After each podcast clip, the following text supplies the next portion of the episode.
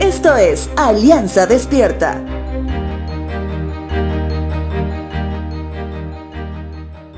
Si hablamos de esclavitud, tal vez muy pocos saben de ello. Hablando de la aplicación correcta de la palabra. Inclusive yo no he sido parte de la generación que ha sido testigo de cómo había propiedades que se vendían donde los esclavos formaban parte de la venta, los llamados pongos. Te hablo del contexto cultural boliviano. Muchos hablan hoy de una esclavitud diferente. Hay muchas mujeres que se sienten y se consideran esclavas del sistema patriarcal. Hay muchos hombres que se sienten esclavos del sistema laboral. Hay muchos jóvenes que se sienten esclavos de la autoridad parental. Y bueno, muchos tipos de aparente esclavismo en estos tiempos. Sin embargo, hay un tipo de esclavismo que no ha dejado de ser. Y eso es cuando dejamos que ingrese a nuestra vida un segundo Señor, además de nuestro Santo Dios. En este mes de abril, junto con la iglesia, estamos meditando en base a lo que la palabra de Dios cita en el capítulo 30 del primer libro de Samuel. Un tiempo muy difícil para la familia que llevaba al padre a preguntarse qué hizo mal y qué debe reconstruir.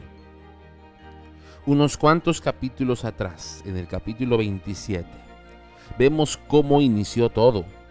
David el padre, temeroso por la persecución que había por parte de Saúl, decide esconderse y acercarse extrañamente al pueblo filisteo, familia del gran Goliat al que David había matado siendo joven. Primer libro de Samuel, capítulo 27, versos 11 y 12, dice lo siguiente. Nadie quedaba con vida que pudiera ir a Gat y contra donde él había estado de verdad. Esto sucedía una y otra vez mientras vivía entre los filisteos. Aquis le creía a David y pensaba, a estas alturas el pueblo de Israel lo debe odiar amargamente. Ahora tendrá que quedarse aquí y servirme para siempre. Aquis era el rey de Gat, lugar donde David se escondía y estaba cerca de los filisteos, mientras huía de Saúl. Es por eso que Aquis termina afirmando que David se quedaría por siempre ahí, sirviéndole para siempre. ¿Sabes cómo? Como un esclavo. ¿Cuándo es para nuestra propia conveniencia? Muchas veces nos volvemos esclavos de otro Señor. Ese Señor puede ser un jefe que te amenaza con despedirte si no haces lo que Él quiere. Ese Señor puede ser aquel prestamista al que le debes dinero. Ese Señor puede ser un hijo rebelde al que te manipula con solamente su mirada.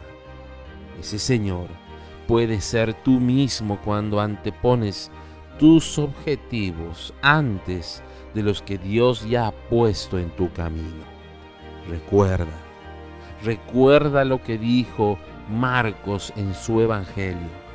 Ningún esclavo puede trabajar al mismo tiempo para dos amos porque siempre obedecerá o amará a uno más que al otro.